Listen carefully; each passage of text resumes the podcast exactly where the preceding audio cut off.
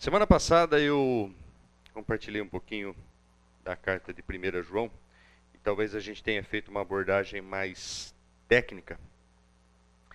E aí, diante de alguns ajustes, a começar pelo PowerPoint, eu acho que eu comentei com vocês que eu tenho um problema com PowerPoint, não é só na igreja, tá? É na vida é, corporativa.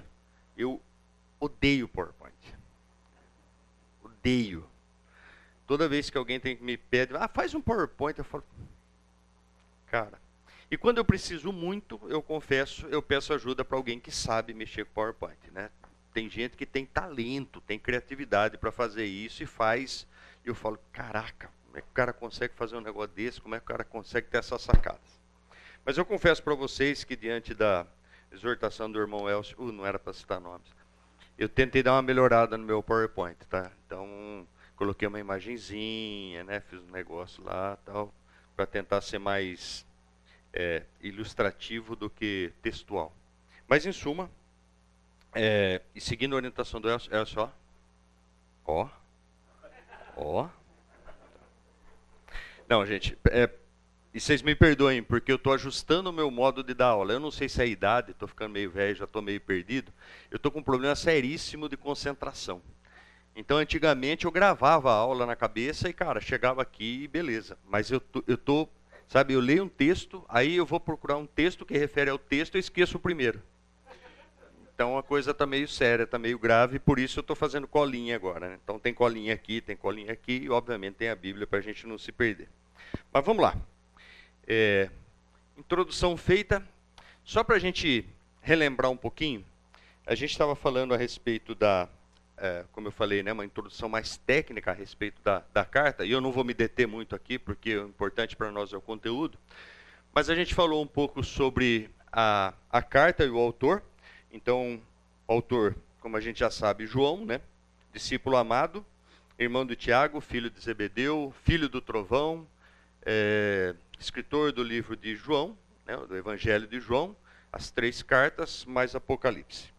É, a respeito da carta, é, ela foi escrita num contexto é, de perseguição à igreja, provavelmente no ano 95 depois de Cristo, é, quando João já tinha quase 90 é, anos. É, eles viviam, e João está em Éfeso, ele saiu né, da Judéia, de Jerusalém, ele desceu por conta da perseguição, ele está em Éfeso e ali ele escreve as três cartas é, para as comunidades que estavam sendo perseguidas. E por que, que ele faz isso? Porque estava crescente, além da perseguição, estava crescente as heresias no meio dos, do, dos cristãos. Então, quando a gente olha para as cartas de João, especialmente para a primeira, a gente vai perceber que o que ele está fazendo é tentando combater a heresia que começa a se, insta se instaurar é, dentro da, das comunidades cristãs. E aí ele vai ser mais cirúrgico em fazer citações para determinados grupos dentro dessa comunidade. Trazendo para a nossa realidade hoje, isso é muito presente, né? Ou seja, por mais que a gente não enxergue, mas se você se detiver um pouquinho e pensar a realidade que a gente vive hoje dentro da igreja, a carta de João é extremamente apropriada para os nossos dias. Por quê? Porque, apesar de a gente achar que a gente não vive uma, uma, uma perseguição, né? Ou seja, como nos tempos de, de, de João, a gente tem sim.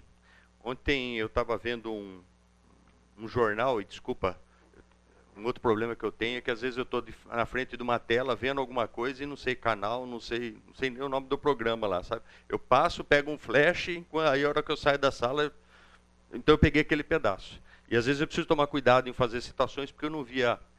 Mas eu vi uma situação, é, e se eu não me engano, é a segunda vez que isso acontece em Americana, ou seja, uma cidade aqui do nosso lado. É, um caso de homofobia em que um, um, professor de história é gravado pelos alunos, né, fazendo, falando algumas coisas, e o cara não é agressivo no sentido de né, bater em cima dessa tecla, mas o cara está se posicionando, né, dizendo que, é, desculpa, para mim o normal, e o cara fala isso no áudio, para mim o normal é homem e mulher. E aí vocês não fazem uma ideia, né? A repercussão que isso gerou, todo né, o transtorno que isso gerou para o professor, para a escola, para não sei o quê. E eu achei interessante porque é, o repórter estava entrevistando justamente um, um, um, aluno que é homossexual é, e ele se colocou como porta-voz contra a homofobia. E aí, cara, o, o, cenário que, sabe, que se criou em torno disso, eu falei, meu Deus, cara, quer dizer, se eu, imagina se o cara se posiciona, né, do nosso ponto de vista cristão, está metralhado, tá, tá, ou seja, mídia em cima. E não só esse, né? Esse é um, um caso, né? Então, imagine só se você se posicionar enquanto cristão, tendo a, a Bíblia como referência, o que, que vai acontecer para você? Então, nós temos sim é, é, perseguição. Se você parar para pensar, nós estamos, estamos sendo acuados. Né? Existem empresas, por exemplo, que se você, por exemplo, se é um empresário, você é dono de uma empresa. Se a sua empresa não, não é adepta da diversidade, da. E, gente, não estou falando que a gente deve sair aqui e apedrejar homossexual, não é nada disso, pelo contrário. Nós devemos amar os seres humanos, mas odiar o pecado, beleza? Vamos deixar separado. Mas, e, e tem um irmão que fala isso e que eu acho bem relevante. Vai chegar um momento onde, se você não se enquadrar aos padrões do mundo, você não vai mais conseguir fazer negócio no mundo. Entendeu? Por quê? Porque você tem que, tá, você tem que seguir aquele padrão. Né? Existem empresas já fazendo isso, grandes empresas, inclusive, é, que já não aceitam ter fornecedores né, que, que, que não compartilhem de seus valores. Você fala, cara, onde é que isso vai chegar? como é que vai chegar uma hora, desculpa, né? A minha impressão é que nós cristãos vamos, vamos viver ilhados. Né? A gente só vai conseguir fazer negócio, comprar e vender para quem é cristão também, porque não, entendeu? Então assim, o, o, contexto onde a gente vive é, se me permitem, né? Eu acho que é muito parecido ao contexto de João. Por isso que essa carta, a aplicabilidade dela para nós é gigantesca. Bom, Seguindo, a gente viu um pouquinho da, da, da, cronologia, a gente viu o contexto, como eu falei, e a gente viu o capítulo 1. E aí eu vou é, relembrar um pouquinho do capítulo 1, a gente vai fazer mais ampassant a respeito do capítulo 1 e depois a gente vai, vai é, seguir a aula 2, que é o capítulo, é, que é o, é, é o nosso tema de hoje. Bom, no capítulo 1, logo começando a carta, a gente vai ver a, a respeito da base da vida cristã, que é Cristo. Né? Cristã, Cristo. É. Em suma, é, entre os versículos 1 e 4, é, João faz uma introdução falando a respeito de Cristo, né? Ou seja, e por que, que ele está fazendo isso? Vamos lembrar. Uma linha do gnosticismo chamada docetismo falava que Jesus, apesar de parecer, né, humano e parecer divino, não era. Nem humano, nem divino. Então, o humano, ele parecia como humano, mas não era humano. E o divino é porque ele recebia uma entidade, que foi representada como pomba que desce no batismo. Essa entidade convive com ele, com um ser humano comum, e sai dele antes da crucificação. Beleza? Então, João é, começa a sua carta falando a respeito de Cristo. Ou seja, a, a base da vida cristã. Outra coisa que ele fala é. Ele usa todos os sentidos para falar, gente, eu não estou falando de uma história que eu escutei, eu não estou falando, eu estou falando de algo que eu vivi. Então ele usa os termos, né? É, o que temos visto, oh, desculpa, o que temos ouvido, o que temos visto, o que contemplamos, o que nossas mãos apalparam. Ou seja, ele usa praticamente todos os sentidos para falar. Eu estou falando de algo que me é familiar, que me é íntimo, que eu sei, que eu vivi, que eu presenciei. É, a credibilidade do testemunho do João se dá em todos os sentidos, ou seja, o que ele está falando aqui é, gente, isso que eu estou falando, eu, eu tenho domínio para falar, para me manifestar. E do que, que ele está falando? Exatamente né, a cristologia, usando a cristologia contra o docetismo, dizendo que Jesus foi 100%, 100 humano 100% divino. Ok? É, é engraçado porque, apesar de a gente saber disso, né, muitas vezes a gente não se dá conta da necessidade de saber disso. Né? E o docetismo vinha exatamente colocar essa dúvida na cabeça dos cristãos daquela época. Ou seja, Jesus não é totalmente humano e também não é totalmente divino. Né? Ou seja, e se a gente parar para pensar e não tiver isso, não levar isso em consideração, o que, que acontece com a nossa fé? Se aquele que é a referência para as nossas vidas, se aquele que é o nosso Salvador, se aquele que leva ou nos dá o nome de cristãos não é o que a gente tem certeza que é, acabou a fé cristã. Simples assim. Beleza? Se eu descaracterizo aquele que é a referência para nós, o que vem embaixo ou o que vem depois faz o menor sentido. Ok? Daí a importância de João declarar isso e falar: estou falando do que eu vi, do que eu ouvi, do que eu vivi e de quem eu toquei, ou em quem eu toquei. Beleza? Aí João vai falar é, a respeito de luz, ou seja, ele vai fazer é, uma referência falando Deus é luz. Isso está no versículo 5, né? Ora, a mensagem que da parte dele temos ouvido e vos anunciamos é esta: que Deus é luz e não há nele treva. E aí eu peguei uma definição do John Stott que fala a respeito de luz. Por que, que João está usando a referência de luz? Então, intelectualmente, luz é verdade e trevas é ignorância ou erro. Moralmente, luz é pureza e trevas mal. Ou seja, o que João está dizendo aqui é o seguinte, cara, existem dois lados, beleza? Deus é o lado da luz e ele usa exemplo de luz para falar da santidade de Deus, da perfeição de Deus e tudo mais. De novo, como forma de mostrar para o gnosticismo e docetismo a importância né, de saber quem é Deus, de saber quem é Jesus e combater essas, essas linhas filosóficas aí. Usar minha cola, senão o Elcio vai falar, pô, você fez, mas você não usou, cara. É, vamos lá.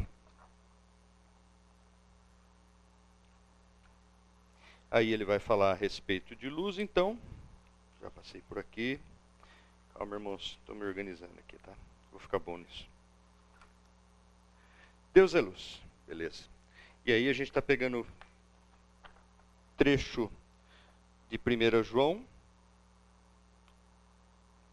capítulo 1, versículo 5, até o 2, 2, né? Aí a gente vai falar da, autorrevelação né, de Deus quanto luz é, que está lá em João 1,4, é, sobre a santidade de Deus, sobre a necessidade de andar na luz. Né? E aí a gente tem algumas outras considerações a respeito dessa premissa. Mas, chegando na lição de hoje, vamos lá. É, o Russell Shedd ele coloca é, esse trecho das Escrituras, ou seja, do capítulo 2, versículo 3 até o versículo 11, como resultados da comunhão com o Pai. E aí ele fala de três temas: obediência, semelhança a Cristo e amor. E aqui a gente vai se deter um pouquinho. Quem pode abrir a Bíblia? Aliás, se vocês puderem deixar, a gente vai fazer, a gente vai dar uma bela navegada aqui por, por alguns textos. Então, se vocês puderem deixar a Bíblia em mãos ou abertas, ou aberta, é, 1 João 2, de 3 a 11. Quem que, quem que lê para a gente? Por favor. Sabemos que o conhecemos se obedecemos aos seus mandamentos. Aquele que diz, eu o conheço, mas não obedece aos seus mandamentos, é mentiroso, e a verdade não está nele. Mas se alguém obedece a sua palavra, nele verdadeiramente o amor de Deus está aperfeiçoado. Dessa forma sabemos que estamos nele. Aquele que afirma que permanece nele deve andar como ele andou. Amados, não lhes escrevo um mandamento novo, mas um mandamento antigo, que vocês têm desde o princípio, a mensagem que ouviram. No entanto, o que lhes escrevo é um mandamento novo, o qual é verdadeiro nele e em vocês, pois as trevas estão se dissipando e já brilha a verdadeira luz. Quem afirma estar na luz, mas odeia seu irmão, continua nas trevas. Quem ama seu irmão permanece na luz, e nele não há causa de tropeço. Mas quem odeia seu irmão está nas trevas, e anda nas trevas, não sabe para onde vai, porque as trevas o. Legal. Obrigado, Gilmar. Bom, vamos lá. Opa, estou vendo que eu estou estranhado aqui. Bom, o primeiro princípio que João coloca aí nesse texto esse trecho, né, é a respeito da necessidade de obediência, ou seja, a obediência enquanto exigência. Se a gente olhar é, para o primeiro versículo aí, ou seja, 1 João 2,3, a gente vai encontrar assim: Ora, sabemos que o que temos conhecido, sabemos que o temos conhecido por isso. se guardarmos os seus mandamentos. Ou seja, é necessário guardar os mandamentos de Deus e a gente vai explorar um pouquinho o que é mandamento e por que essa necessidade. Para isso, vamos recorrer a alguns textos. O primeiro deles está lá em João 8,32. Quem que pode ler, por favor? João 8,32. Tem gente que sabe decor, né? Conhecereis a verdade e a verdade vos libertará. Ou seja, a necessidade de você conhecer os mandamentos de Deus, ou seja, a primeira necessidade é porque os mandamentos de Deus são a verdade, a palavra de Deus é a verdade. E você precisa conhecer a palavra de Deus para se libertar. Se libertar do quê? No contexto de João, se libertar de teorias absurdas, né? Docetismo, gnosticismo e tudo, seritismo, todas as outras besteiras que estavam ali. Ou, ou seja, então é necessário que nós conheçamos a verdade. Por quê? Porque só assim a gente consegue identificar a mentira. Certo? Mateus 1, 25. Quem achar, por favor, já pode ler, tá? Os mais hábeis de Bíblia.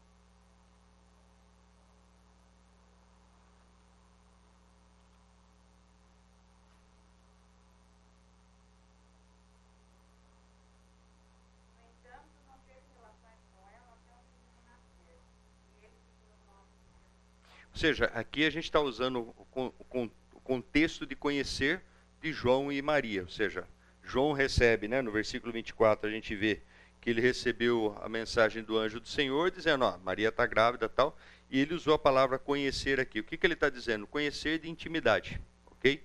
Então, é necessário não apenas que a gente conheça a palavra, mas que a gente tenha intimidade com a palavra. Né? Não é simplesmente ler do ponto de vista acadêmico e achar que você sabe o que está escrito na palavra. Você tem que ter intimidade com ela. Por isso que sempre eu falo, ler a Bíblia é uma coisa, estudar a Bíblia é totalmente diferente. Estudar a Bíblia é você realmente refletir a respeito daquilo que você lê. Né? É, o salmista fala, né? Guardei a tua palavra no meu coração para não pecar contra ti. O que, que ele está dizendo? O que, que é guardar? Ou seja, a ponto de você não esquecer. É, eu tenho uma, uma, como é que eu posso falar, uma ilustração que eu sempre faço para a classe de adolescentes. E por mais que a gente fale, ah, mas adolescente, né? Inclusive uns, uns deles estão aqui, eu preciso tomar cuidado porque já estão grandes já. Consegue me pegar ali na esquina. É, eu faço algumas ilustrações para que eles gravem isso de uma maneira mais apropriada, né? E uma das coisas que eu falo para eles, seguindo é, o que está escrito lá em João 14, a respeito de Jesus, dizendo que ele ia mandar o Espírito Santo e que o Espírito Santo nos lembraria né, das coisas que ele disse. Mas a pergunta é: alguém pode lembrar de alguma coisa que não sabe? Alguém aqui? Por mais autodidata que seja, você consegue lembrar de alguma coisa que você não sabe? Quer dizer, se você não sabe, você não vai lembrar. Então eu dizia para eles: vocês têm que estudar a Bíblia, vocês têm que ler a Bíblia, por quê? Porque no momento de aflição, no momento de dificuldade, no momento você vai lembrar que versículo? Não sei nenhum decor. Entendeu? Então, essa é a premissa de você ter que conhecer. Como é que você obedece a Deus se você não conhece os mandamentos de Deus? Não faz sentido. Aí eu acho que Deus se alegraria ou se, né, ficaria orgulhoso de mim se eu. Você não sabe, amigo. Você não sabe, não tem jeito, desculpa, é impossível você lembrar de uma coisa que você não sabe e é impossível você obedecer a palavra de Deus se você não a conhece. Eu gosto muito do, eh, de Paulo falando dos bereanos, né? O que, que eram os bereanos? E na minha, na minha adolescência, já faz um tempo, a classe da escola dominical lá da minha igreja no interior chamava bereanos. E todo mundo queria chegar naquela classe. Por quê? Porque a gente achava que quando você se tornasse um bereano, você ia entender a Bíblia. Beleza? Então a gente era menino ainda, porque era embaixadores do rei, tinha uma série de, né? E a classe de Bereanos era a classe dos caras top. Então a gente queria ir para aquela classe. Por quê? Porque estava associado ao texto, nome Bereanos. Tudo que se falava era alguém estava lá consultando, entendeu? E de vez em quando até saíam uns quebra-pau lá, tinha que né, amenizar tal, porque realmente se estudava. Bom, então esse é o princípio de, de conhecer. O que, que seria, é, qual é o conceito de, é, de conhecer, a gente falou, qual é o conceito de obedecer? Por que, que eu tenho que obedecer a palavra de Deus e por que, que eu tenho que obedecer o próprio Deus? Nossa, obrigado, muito participativos vocês. Né? Obrigado. contribuição espetacular. Vamos lá. Vamos voltar para o texto aqui, que o próprio texto nos ajuda, né? Versículo 4. Ah, desculpa, versículo 3. Ora, sabemos que o temos conhecido, então, conheço, tenho intimidade, se guardarmos os seus mandamentos. Aquele que diz, eu conheço e não guarda os seus mandamentos, é mentiroso e não está na verdade. Bom, então aqui ele está falando da hipocrisia, né? Sou cristão. É, e veja, eu não preciso falar isso, né? Se as pessoas sabem que eu sou cristão e o meu testemunho não é cristão, estou enquadrado aqui nesse versículo 4, certo? Eu levo o nome de cristão, mas o meu testemunho é do quê? Pior que o do ímpio, né? Aquele, entretanto, que guarda sua palavra, nele verdadeiramente tem sido aperfeiçoado o amor de Deus. Certo? Nisso sabemos que estamos nele. Aquele que diz que permanece nele, esse também deve andar assim como ele andou. Bom, vamos lá. Por que, que eu tenho que obedecer os mandamentos? Muita gente acha, e eu estou incluído nesse grupo quando era mais jovem, porque eu tive uma, uma criação muito meu pai era muito flexível, muito amável, muito. Se você não for na igreja domingo, segunda-feira você não reclama a hora que Deus pôr a mão em cima de você, tá? Então eu sempre fui com muita convicção para a igreja, muito animado, né? Tal, não sei o quê. Se dormisse no culto, tomava um beliscão, tinha todo um modus operandi, entendeu? E eu achava o seguinte, que eu tinha que obedecer a Deus, por quê? Para não me dar mal. Beleza? Ação e reação. Se eu obedecer a Deus, tudo vai legal. Se eu não obedecer a Deus, vou tomar pancada. Beleza? Até que chega uma época que você aprende, que você entende que, cara, eu digo, eu digo isso com muita convicção por experiência própria. Deus não precisa nem te castigar, cara. Você deixar da sua própria sorte já é um castigo. Não é? Para para pensar. Tira Deus da tua vida. Eu posso falar por mim, tá? Eu sou a maior porcaria se eu não tiver Deus na minha vida. Eu tenho convicção de que todos aqui, desculpa, todos não, não posso generalizar, né? mas em suma, todos nós somos pecadores. Tira Deus da vida de alguém. E aí o conceito de obedecer, o que, que é? Por que, que você quer obedecer alguém? Por que, que você obedece pai e mãe? Ah, porque se eu não obedecer, pancada, né? Chinelada, cintada, beleza? Mas é assim com Deus? É isso que Deus quer da gente? Quando eu olho lá para o Éden, Deus chegando no final do dia, né? Todos os dias chegando lá. E aí, Adão, como é que tá, cara? Beleza? Tudo certo? Tranquilo? Vi que a girafa estava mancando lá, o que, que foi? Era isso que Deus queria? Não. Deus colocou condições, mas o que Ele espera da gente é obediência baseada em. Nossa, gente, vocês estão. Hoje vocês estão. É... Obediência baseada em o quê? Em amor. Eu obedeço por quê? Porque eu quero agradar. Porque eu amo. Beleza? Essa é, essa é a relação. Ah, não, não. Eu continuo obedecendo Deus com medo de tomar pancada. Desculpa, isso é ser refém, né? Como é que é? Co coerção? Coação? Sei lá. Entendeu? Ou seja, você não está obedecendo. E o que o João está falando aqui é o quê? Cara, primeiro, você tem que ter intimidade com ele. Então, para ter intimidade, bom, desculpa, né? Vamos fazer a cronologia apropriada. Primeiro você tem que conhecer. Beleza? Segundo, você tem que obedecer porque, desculpa, você tem que conhecer.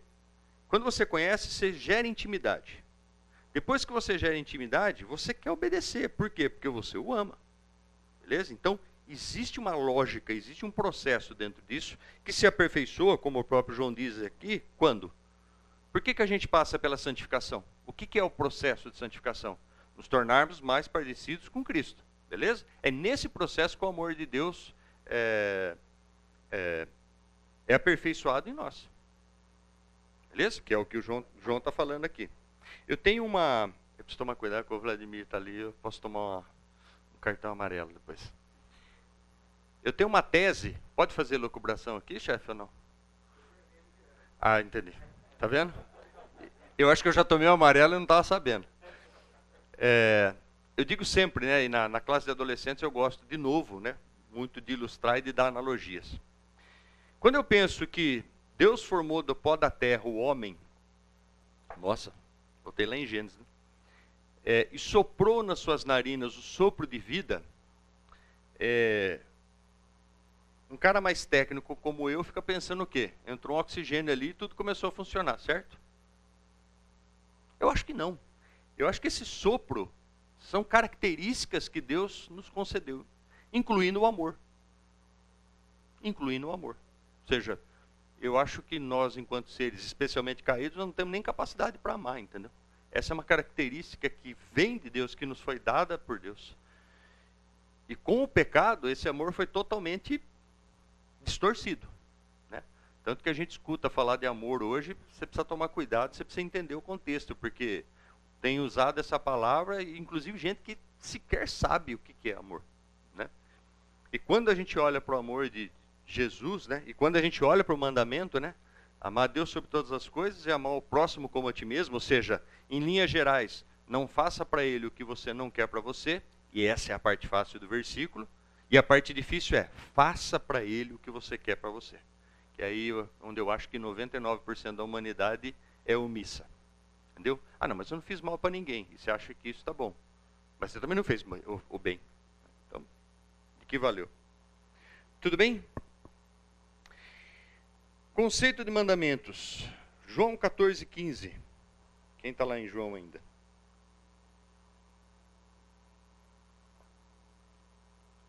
João 14. 15. Opa, próprio João falando a respeito do que eu acabei de dizer. Por que, que você obedece? Você ama. Quando a gente quer obedecer, é, quando a gente quer agradar, especialmente os adolescentes que aqui estão, né? os jovens também, né? Quando a gente quer ganhar alguma coisa do pai ali, né? Aí chega no final de ano, Natal, coisa e tal, né? Fica bonzinho, né? Por quê? Porque você quer agradar, você quer ganhar o favor, cara. João 10, 18. Tá do lado, hein?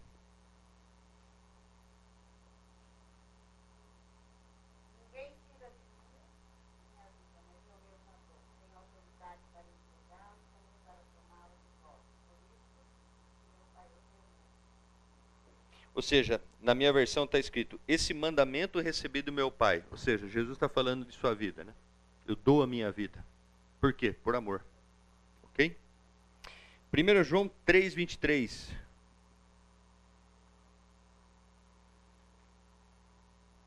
Ora, o seu mandamento é este: que creiamos em o nome de seu Filho, Jesus Cristo, e nos amemos uns aos outros, segundo o mandamento que nos ordenou. Ou seja, de novo, mandamentos, né? Ou seja, Deus estabelecendo. E veja, quando a gente olha para os dez mandamentos, né? O que a gente pensa daquilo ali?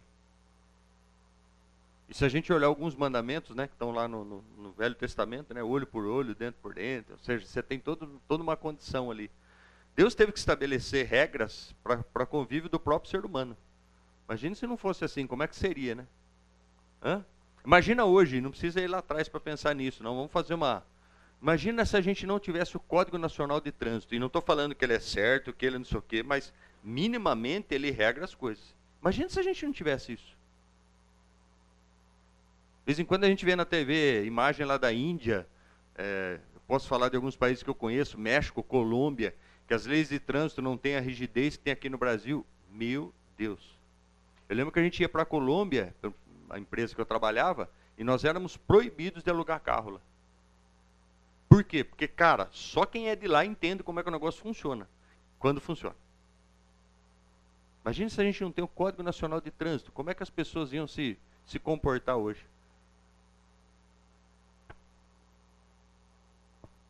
Mateus 19, 17.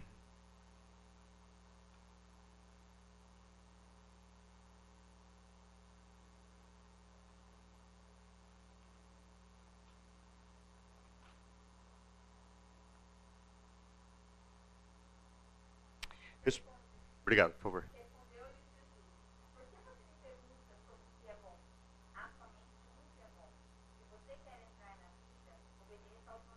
Opa! Se você quer entrar na vida, que vida? Obedeça os mandamentos. Mateus 22, 40. Está aqui do lado.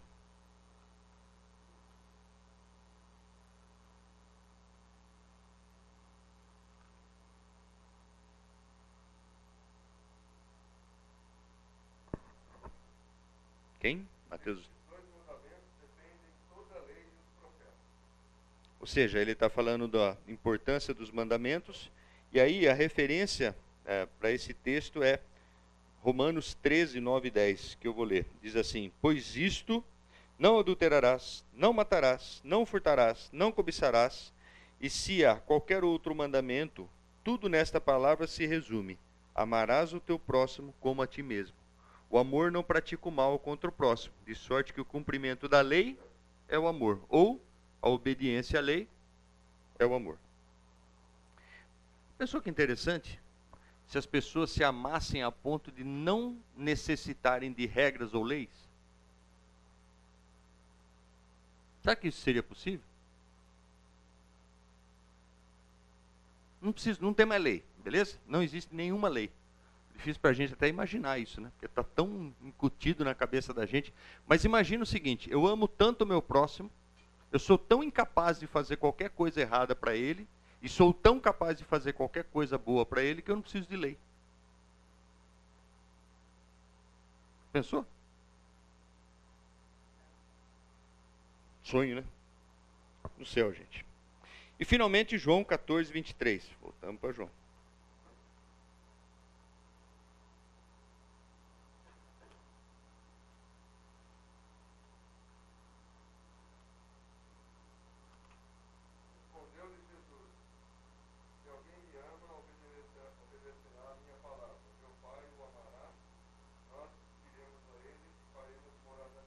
Opa!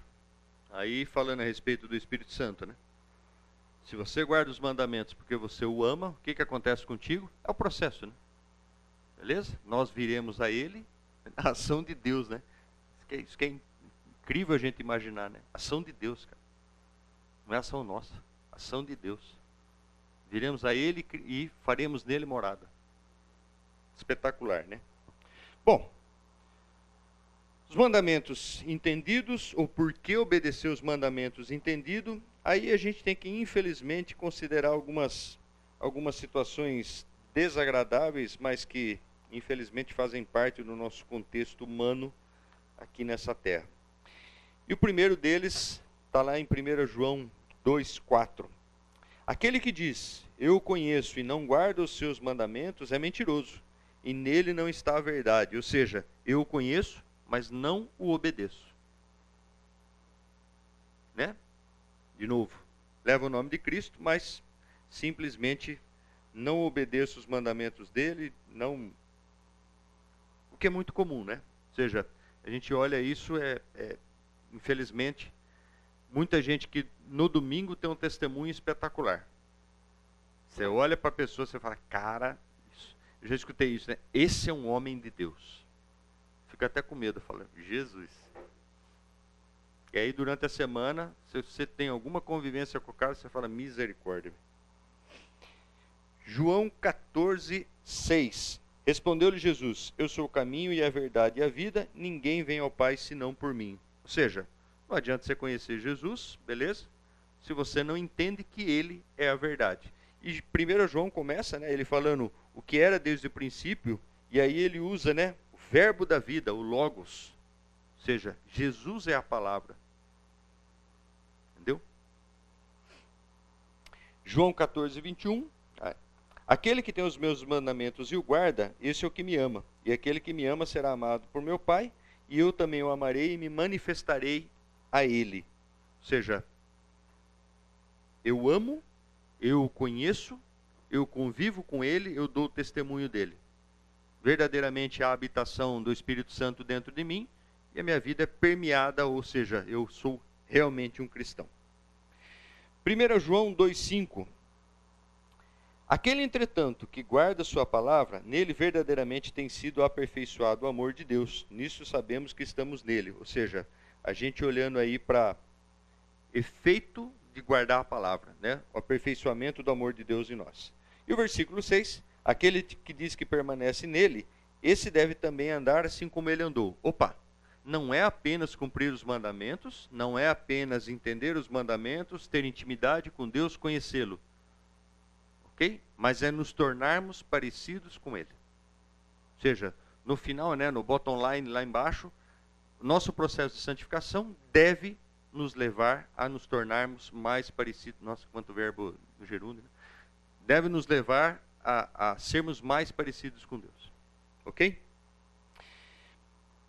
Se eu é, olhar para esse texto aqui, é, e aí a gente vai fazer um, uma outra consideração.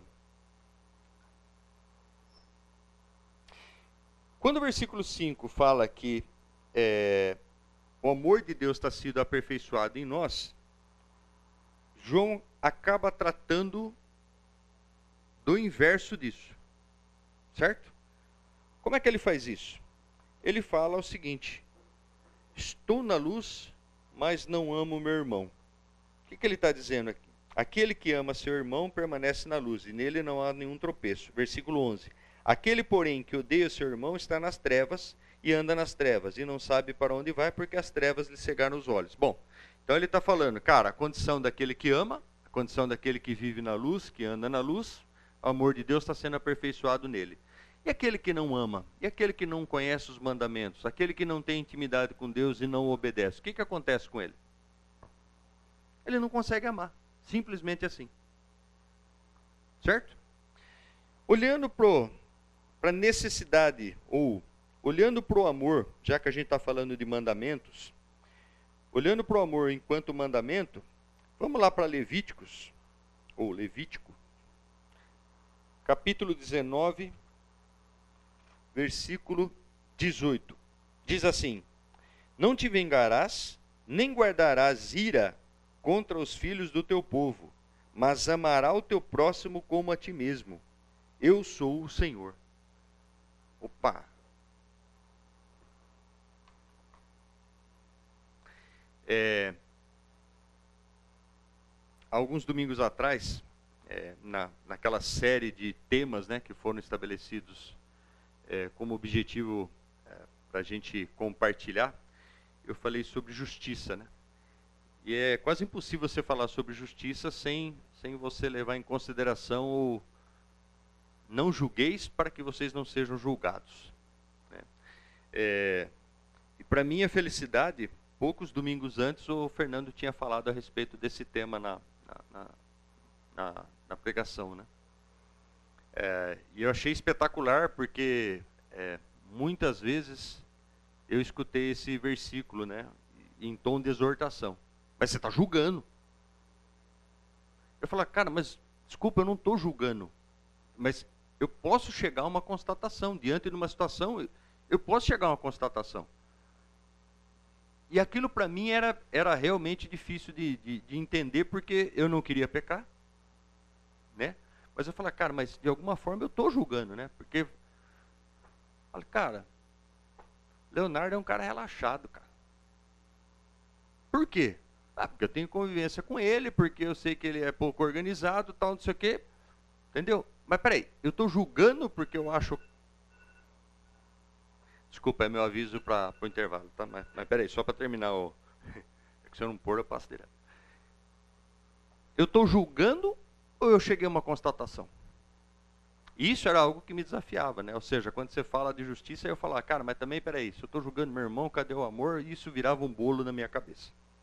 E quando eu fui falar de justiça, a gente, a gente mergulha dentro do conceito de justiça, né? a gente mergulha dentro do conceito de amor, é, e levando em consideração aquilo que o, que o Fernando tinha dito, você para para pensar, você para para refletir e falar, é, eu posso chegar a conclusões, né? eu não, não estou julgando. É, o problema é quando eu começo a usar isso né, para tomar ações em relação a alguém, e aí sim, né, eu eu, posso estar julgando, e pior, quando eu começo a falar isso para outros. Né? né? Nossa, Selma, você não sabe. Cara, o Léo é muito zoado. Entendeu? Então aí, aí eu acho que você está levando um, um, um, um ex executando o juízo, né? E isso é algo que, que me, me martirizava porque eu falava, cara, eu tenho que chegar à conclusão sobre alguém, mas eu não posso julgar. Mas isso não é julgamento? E aí você vai atrás de, de ouvir algumas referências, e uma delas que eu escutei que eu achei interessante é: o julgar no, nesse, nesse sentido é, é você emitir condenação. E quando a gente foi fazer o estudo, né, o resto do versículo diz: Porque com. Como é que é? Com critério que julgares, sereis julgados. E aí, quando a gente estava falando de justiça naquele contexto, é, eu fiz uma comparação da justiça humana com a justiça divina. Né? E dei alguns exemplos. Por exemplo, ladrão na cruz, do lado de Jesus. Né? Quando ele fala, não, nós estamos aqui porque nós merecemos, mas esse cara não fez nada. Jesus, lembra-te de mim quando estiveres lá. Ou seja, antes de colocar justiça e de procurar a capivara daquele ladrão, o que, Jesus fez? Tratou com graça e com favor, não você vai estar comigo. E aí eu fiz uma brincadeira, falei, imagina todo mundo aqui nessa sala, né, se a gente se conhecesse intimamente, que julgamento você faria de cada um que está aqui? Qual seria o seu critério para julgar? E aí eu fiz a segunda provocação, depois de fazer esse exercício, né? Pense o seguinte: se, se você se julgasse com esse mesmo critério, o que, que você daria para você mesmo? Critério que eu julguei o Maurício. Hum, cara, Maurício, eu acho que. Sei, cara. Aí eu pego o critério que eu usei para ele e uso para mim. Vocês acham que algum de nós aqui entraria no céu? Só se preocupar em responder, não. Eu respondo: não. Nenhum de nós entraria no céu, se a gente julgasse com o nosso critério. E aí está né, a história do amor. Fiz tudo isso para chegar aqui. Né? Aí está a história do amor. Né? Ou seja, a referência de amor e o aperfeiçoamento do amor de Deus em nós é justamente para isso. Ou seja, a minha primeira reação não é julgar o meu irmão, a minha primeira reação é amá-lo. Minha primeira reação é empatia. Falei muito a respeito disso essa semana por conta de um, de um problema no trabalho, né? É, as pessoas elas querem tratar o problema pontual, elas querem tratar um evento, entendeu? E eu todo o tempo falando, gente, nós precisamos de empatia. Gente, nós precisamos de empatia. Duas empresas, eu estava no meio como mediador, duas empresas brigando e eu o tempo todo pedindo por empatia, por empatia, por empatia. Até que um diretor teve um insight lá e falou assim: por que, que você está falando de empatia? Eu falei: simples, simples. Na minha visão, nós estamos discutindo aqui um problema que não existe. Desde que você tenha empatia para o seu cliente e seu cliente tenha empatia por você. Troquem de lugar, se coloquem um no lugar do outro. E para minha alegria, o negócio já estava no jurídico, já estava, sabe, extremamente desagradável. E para minha alegria, esse diretor que perguntou, ele falou: "Cara, você está certo e virou para outra parte e falou: O que é que você quer que eu faça para resolver o problema? Percebe? Gente, vamos fazer 10 minutos? Bom, falávamos então sobre o amor enquanto mandamento. O Elcio me deu tantos recursos aqui que eu cometi uma. Esqueci de mudar o slide. Elcio, Brincadeira, cara. É, e a gente estava falando do item 2, né? Estou na luz, mas não amo meu irmão. Falamos sobre amor como mandamento. Falamos sobre o problema. E a proposta que está, de novo, dentro do nosso texto, de 1 João 2, 10. Aquele que ama seu irmão permanece na luz e nele não há nenhum tropeço. Vamos para o item seguinte, aí pegando o texto de 1 João 2, de 15 a 17, só para vocês entenderem, tá? Eu estou tentando terminar nessa aula capítulo 2 de João, porque aí nós temos é, duas, duas outras aulas, e aí tentar matar os outros três livros, beleza? Bom, separação. Não ameis o mundo. Versículo 15, 16 e 17 de 1 João 2 diz assim: não amem o mundo, nem o que nele há. Se alguém amar o mundo, o amor do Pai não está nele. Pois tudo o que há no mundo, a cobiça da carne, a cobiça dos olhos e a ostentação dos bens, não provém do Pai, mas do mundo. O mundo e a sua cobiça passam, mas aquele que faz a vontade de Deus permanece para sempre. Bom, acho que a primeira coisa que a gente tem que fazer aqui, talvez não seja novo para ninguém, é, é ter uma clara definição do que é o mundo. Certo? que, que é o mundo? Quando a Bíblia fala de mundo, qual é o conceito por trás disso? Oi? Um sistema? Que que se... Oi? Ó, sistema organizado. Vai lá, Leonardo, dá sua contribuição para a gente fazer uma, uma sigla. Já tem SO, Sistema Organizado.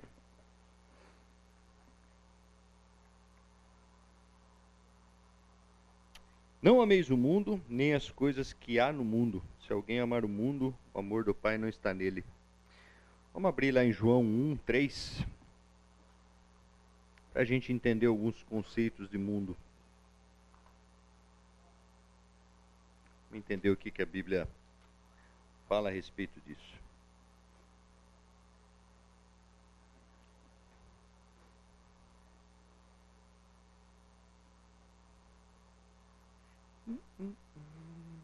Quem achou?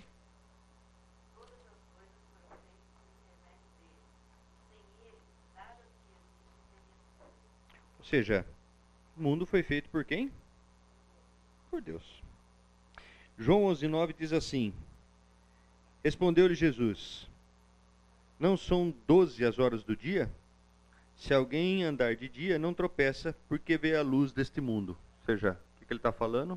Existe um sistema, existe uma uma configuração feita pelo próprio Deus.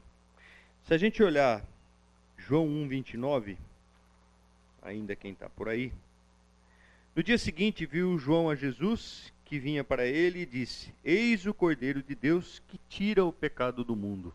Ou seja, o que, que ele está falando? O mundo tem pecado, gente? Quem pecam são os habitantes do mundo, né? Certo? João 1,10, falando da oposição a Deus. O Verbo estava no mundo, o mundo foi feito por intermédio dele, mas o mundo não o conheceu. João 17, 25.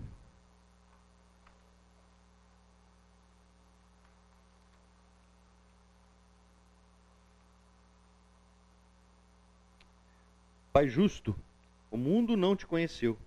Eu, porém, te conheci, e também estes compreenderam que tu me enviaste. Jesus falando aos, a Deus a respeito dos, dos seus discípulos. João 12, 31.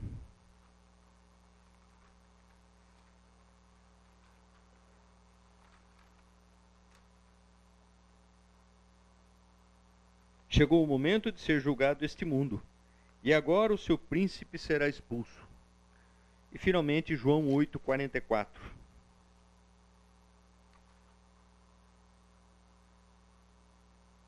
Vós sois do diabo, que é o vosso pai, e quereis satisfazer-lhe os desejos. Ele foi homicida desde o princípio e jamais se firmou na verdade, porque nele não há verdade. Quando ele profere mentira, fala do que lhe é próprio, porque é mentiroso e pai da mentira. Ou seja, falando do mundo, né? A gente viu aqui o príncipe desse mundo. O que, que significa mundo então? Quando a Bíblia se refere a mundo, né, sistema organizado, mas o que ele está falando é, se refere às pessoas, né? ou seja, ele não está falando.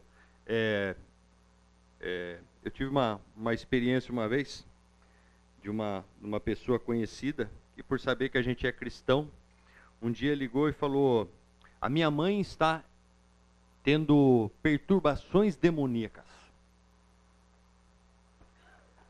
Falei, ah, é? É. Você não pode vir aqui na casa dela fazer uma oração? Eu falei, posso. Fui até a casa dela, tomei o cuidado de levar alguém comigo, né? Porque vai que o capeta era forte. Fui com uma outra pessoa e nós chegamos lá e aparentemente tudo normal, tudo né? Uma casa normal. Tal. Ah, Yuri, te chamei aqui, sabe por quê? A minha mãe teve uns problemas aí essa noite. Falei, ah, é? O que, que aconteceu? Conta pra nós, né? A gente tem que tomar algum cuidado, né? Porque se a gente assumir que tudo é diabo também, a pessoa tá lá batendo pino, né? Conta pra mim o que aconteceu. E ela narrou o que aconteceu. Eu falei, mas essa foi a primeira vez? Não, isso já faz 30 anos. Falei, oi? É, desde que eu casei. Falei, tá, e a senhora quer que eu faça o quê? Não, que você ore para esse bicho sair daqui. Eu falei para ela, mas desculpa, a senhora acha que esse bicho tá onde? No tijolo? Ela falou, não, mas é, ele está aqui porque toda noite, né, legal, né? Aconteceu ontem à noite, mas toda noite nos últimos 30 anos. Em suma, vocês devem entender o que aconteceu, né? Falei para ela, falei, minha senhora, é, esse bicho, né, tem nome e sobrenome, né, pai da mentira. Ele não está na, na, na alvenaria da sua casa, nem nos móveis, nem no. Ele está dentro da senhora. Ah! Moço, não fala isso. Falei, a senhora quer que eu minta? Está dentro da senhora. Beleza? Por quê? Porque, de novo, tem um copo vazio que é a sua vida. O que, que eu coloco num copo vazio? O que eu quiser. Ele encontrou um copo vazio e ele. Não, você está dizendo para mim. Eu falei, não, não estou dizendo para a senhora. Estou dizendo para a senhora como é que funciona. Beleza? É assim que funciona. Então a oração não é simplesmente, Senhor Deus, afasta a coisa ruim aqui da minha casa. Beleza? Porque o problema não é a alvenaria, não é a casa, não são os móveis, isso é inanimado, isso não. Beleza? Isso vai ser tudo desfeito. Falei, o problema é a senhora. A senhora está convivendo com alguém por não ter escolhido o lado certo. Então a oração deve ser da senhora para Deus entregando a sua vida para Ele. E aí a gente contou todo o plano de salvação, tal. Aí chegou no final, ela falou: "Você pode orar?" Oro. Mas em momento algum falei, tira a coisa ruim do, do da, da, casa dessa senhora. O que eu falei é, Senhor, toca no coração dela para que ela se entregue ao Senhor. Então, quando a gente olha para o conceito de mundo aqui na, na Bíblia, é, é muito fácil a gente imaginar né, que são todas as coisas que estão no mundo. E a parte inanimada do mundo, beleza? É óbvio que a gente não pode desconsiderar que o Romanos fala né, que a natureza sofre, né? ou seja, os efeitos do pecado, né, que está ali gemendo, né? É, e quando os filhos de Deus forem revelados, né, haverá uma mudança.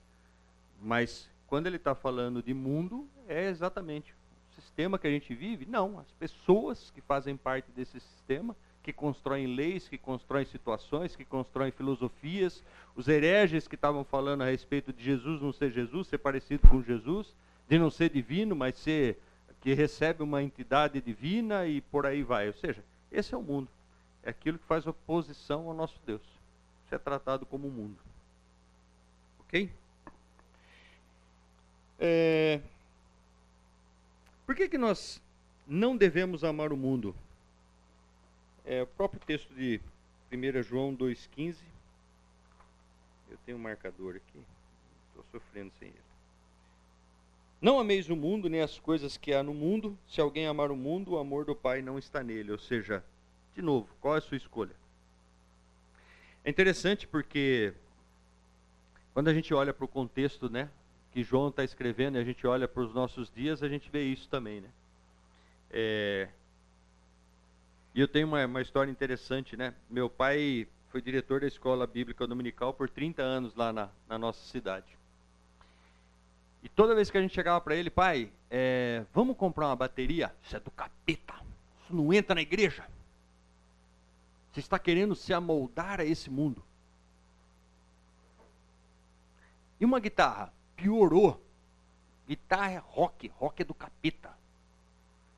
E por muitos e muitos anos, né, esse, esse, esse tradicionalismo, se é que eu posso chamar de tradicionalismo, ou seja, existia essa Justamente porque o medo né, que existia era não trazer para dentro da igreja coisas do mundo. Né, como se instrumentos fossem né, uma, uma parte disso. E depois, quando a gente cresce e cria alguma maturidade, você fala, cara, é, é, o caso da idolatria, né? A gente sempre consegue enxergar a idolatria quando a gente entra numa igreja católica, por exemplo, e vê uma, uma imagem pendurada. Né? E eu digo sempre, especialmente para os adolescentes, que esse é o menor dos problemas. Aquela imagem é o menor dos problemas. Porque nós temos uma capacidade de criar ídolos dentro do nosso coração que, gente, é inacreditável. E muitas vezes as pessoas acham que idolatria. E, e veja, A gente até classifica, né? Os ídolos mais comuns: dinheiro, carro, é, emprego, é, status, não sei o quê. E eu exploro muito a respeito de idolatria, até por experiência, né, em, em, algumas, em algumas áreas, onde eu vejo que a idolatria pode ser por um sentimento. Eu falo, mas como assim? Por um, por um sentimento. Sentimento de derrota, por exemplo. Como é que você sabe que o sentimento de derrota virou ídolo da pessoa? Porque toda vez que você vai tratar disso, a pessoa vira um leão, cara. Entendeu? Não toque no meu ídolo. Que é normalmente o que o ser humano faz quando ele tem um ídolo. Beleza? Tem um caso da minha família de uma pessoa que tentou engravidar por muito tempo, muito tempo, muito tempo, não conseguiu. Beleza? Não conseguiu. Vamos adotar, vamos fazer alguma coisa. Não, não quero, não quero, não quero. Se Deus não me deu um filho, não é para ter filho. E um dia estava lá ruim do, do estômago, foi fazer uma endoscopia, sei lá o quê. Sei exatamente qual foi o exame. Mas escuta, será que a sua gastrite não é porque você está grávida? Como assim, estou grávida? Um jeito legal de descobrir que está grávida, né? Fazendo endoscopia e o médico fala, o endócrino fala que você está. Beleza, beleza. Glória a Deus, aleluia, comemorou, família, não sei o que, não sei o que lá. E eu só pensando, falei, já vi essa cena, cara. Já vi essa cena. E que, de novo, é muito comum a todos nós. Nós recebemos a bênção e nos apaixonamos pela bênção. E esquecemos do abençoador. O que, que aconteceu nesse caso? Exatamente isso. Aquela criança passou a ser o ídolo. Passou a ser o Deus da pessoa.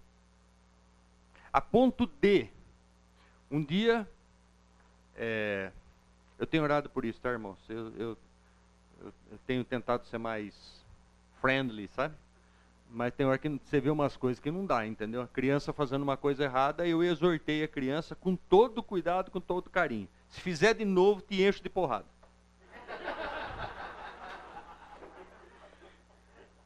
Gente do céu, uma criaturinha meiga, doce, né? Delicada, virou um. Parecia o Godzilla na minha frente, cara. Sabe quando você olha assim, velho?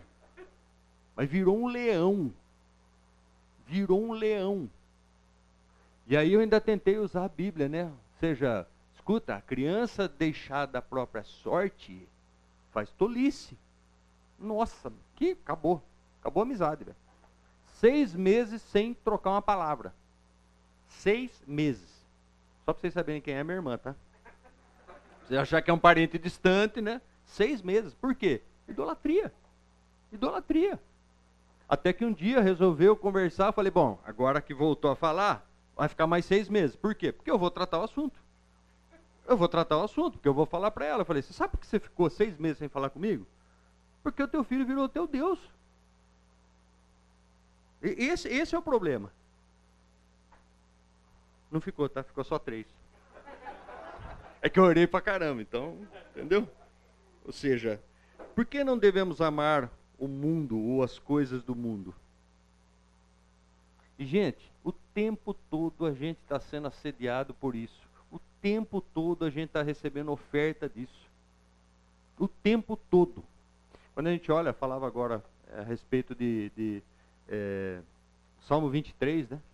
O Senhor é meu pastor e nada me faltará. O que, que ele está falando? Se eu tenho Deus, nada me falta? É isso que ele está falando lá?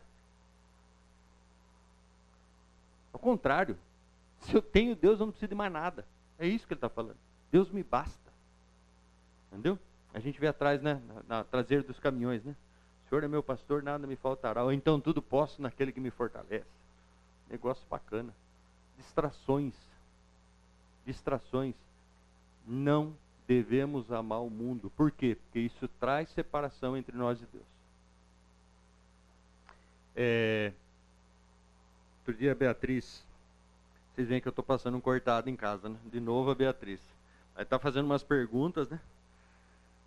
É, tem uma série de livros, é, Cartas do Diabo ao Seu Aprendiz. De quem que é, Vlad? Lewis. Obrigado. Sou péssimo o nome do autor. E eu comecei a ler com ela. Cara, eu estava ansioso para chegar na cartinha onde, né, ó, distração. Sabe, você não está conseguindo? Mete distração na cabeça do cara que o cara. E a gente foi caminhando pelas cartas tal, e cara, eu vendo que a Beatriz estava ficando meio preocupada ali, né, com o negócio que estava sendo dito. Mas papai, nossa, mas é assim? Eu falei, filha, vamos lá. Diabo é o pai da mentira, beleza? Diabo não é inimigo de Deus, porque Deus está acima dessa, dessa. Diabo está ali, né? Está aqui no meio nosso, entendeu? Está tentando destruir o ser humano. E veja, ele não mede para fazer isso, beleza? E se a gente parar para pensar o que acontece no mundo hoje, quer ver? Como é que eu faço o Leonardo não ler a Bíblia uma semana? Eu encho o Leonardo de trabalho. E o Leonardo fica feliz, porque está cheio de trabalho. Né? Acabamos de falar agora, né, Tom? Graças a Deus que essa semana eu tenho que viajar para não sei aonde. Porque é sinal de que eu estou trabalhando, está bem e tal, não sei o quê. Será que graças a Deus mesmo? De novo, ele está te dando a bênção de ter trabalho, de ter tudo isso. Beleza? E aí você se lambuza com a bênção, cadê o abençoador? Cadê a gratidão? Cadê o seu tempo de, de devocional? Cadê a sua. Percebe? Quando ele fala, por que não devemos amar o mundo, esse questionamento é exatamente o quê? Porque isso promove a nossa separação de Deus. Beleza? Se a gente não está o tempo todo na palavra, se a gente não dedica tempo, e é diferente, né? É... Minha mulher não está aqui hoje, né? então pode falar mal. Outro dia ela falou assim para mim: Eu oro pra caramba. Fala, é? Ela falou: Eu oro pra caramba. Falei, que legal. Quando é que você ora? Não, a hora que eu estou fazendo comida eu oro, a hora que eu estou dirigindo eu oro, eu oro. Cadê a Kênia? A Kênia também não está aqui não, né? Que a Kênia é melhor. Ah, não, a Kênia sai. Ó, não fala nada depois lá, hein? por favor. É, eu oro toda hora, tal, não sei o quê. E aí eu fiz uma pergunta para ela que assim, gerou um desconforto, tá? Eu confesso. Eu falei para ela, beleza, mas quando é que você ora sem fazer nada? Só ora. Entenderam a sacada ou não? Eu oro todo tempo, quando eu estou fazendo alguma coisa. Eu não sei quantas das mulheres aqui presentes são assim, mas a minha mulher, ela é multitask. Ela faz 47 coisas ao mesmo tempo, cara. Entendeu? E eu, eu acho isso espetacular. O problema é que isso faz com que ela queira fazer tudo o tempo todo. Inclusive devocional, inclusive oração, inclusive. E eu falo para ela, escuta, nós aprendemos lá com aquele livro, As Cinco Linguagens do Amor, tempo de qualidade. O que é tempo de qualidade? Eu não faço mais nada. Eu me dedico àquilo. Beleza? Deus não quer da gente o que sobra. Deus não quer disputar com a gente coisas ou o nosso tempo. O que, que você dedica exclusivamente para Deus? Porque senão você está sofrendo o grande problema do mundo aqui da separação. Ou seja, as distrações do mundo estão empurrando você cada vez para mais longe. E você não percebe. Eu tenho um, eu brinco, né? Red flag. Eu tenho um indicador na minha vida. E eu, eu, eu realmente considero muito isso. Eu acho que quando nós estamos sensíveis a ouvir Deus, quando nós estamos sensíveis àquilo que o Espírito Santo incomoda dentro de nós, é porque nós estamos com uma proximidade bacana de Deus. E quando eu passo por um período de silêncio, eu falo, oh, oh, Acho que eu tô, tô, acho que eu dirigindo sozinho essa bagaça aqui. Tem alguma coisa errada.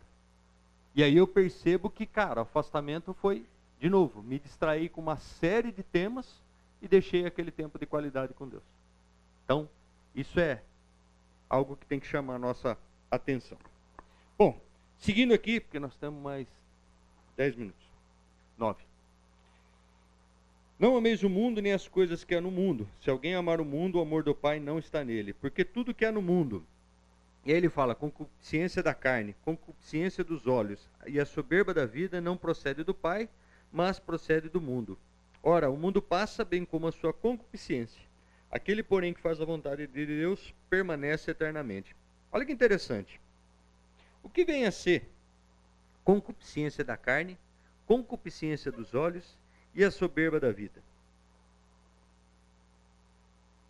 Nossa, como vocês estão participativos hoje? Oi? Cobiça é o quê?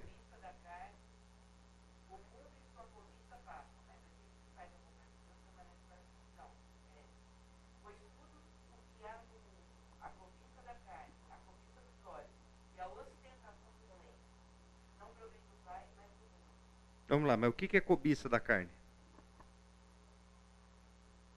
Quando a Bíblia se refere à carne, o que, que ela está falando? Hã? Do nosso quê? do nosso velho homem. O que, que ele está falando? Cobiça da carne. O que, que a nossa carne quer? Nós temos que lutar contra os nossos desejos carnais o tempo todo. Hã? Prazeres. Nossa autossatisfação, não é? Cobiça dos olhos. Quando você vai lá em Gênesis, você vê a queda, né? O que, que, a, que, que Eva faz? Vamos lá, Gênesis 3, vale a pena. Vale a pena. Vale a pena, minha gente. Vamos lá. É, mas a serpente mais sagaz, que o Deus sabe que no Deus abrindo então os olhos de ambos. No 6. Vendo a mulher que a árvore era boa para se comer, então o que, que ela está fazendo? Vendo, né? constatou, né? chegou à conclusão, né? a cobiça da carne dela falou: hum, essa árvore deve ser boa para se comer agradável aos olhos, cobiça dos olhos, e desejável para dar entendimento. O que, que ela fez? Ela fez. Nós nos encontramos nessa condição aqui. E antes que alguém Eva, é, é, culpe Eva, né? É, eu brinco sempre com os adolescentes, né? Você podia tirar Eva e Adão de lá, né? E no meu caso colocar Yuri e Silvia. Eu acho que eu tinha feito pior. Acho que eu tinha comido a fruta, mordido o rabo da cobra, feito alguma coisa pior.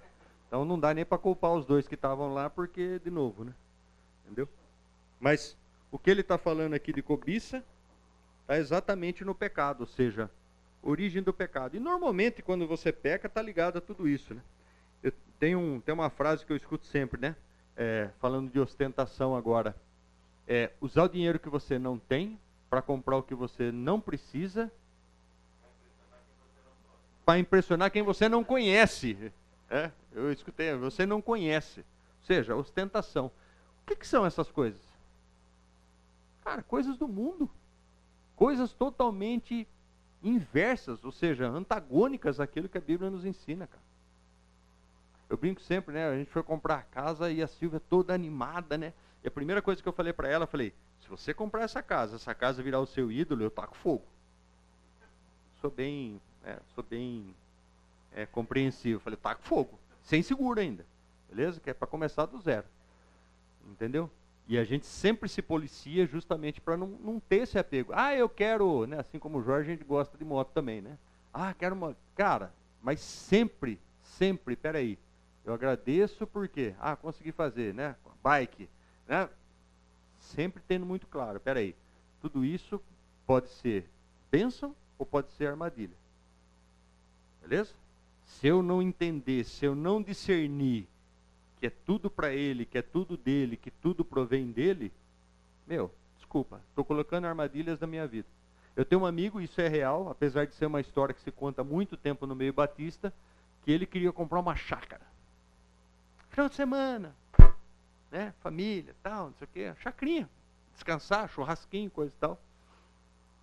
Conseguiu comprar, ligou para mim, Jurão, comprei a chácara. Falei, cara, que benção, hein? Não, cara, Deus me abençoou. Cara, incrível. As coisas foram encaixando, cara, eu não tive que fazer força. Praticamente o cara veio e entregou a chácara para mim. Muito barato, cara. Inclusive com a grana vai dar para fazer a piscina tal. Eu falei, legal. Legal.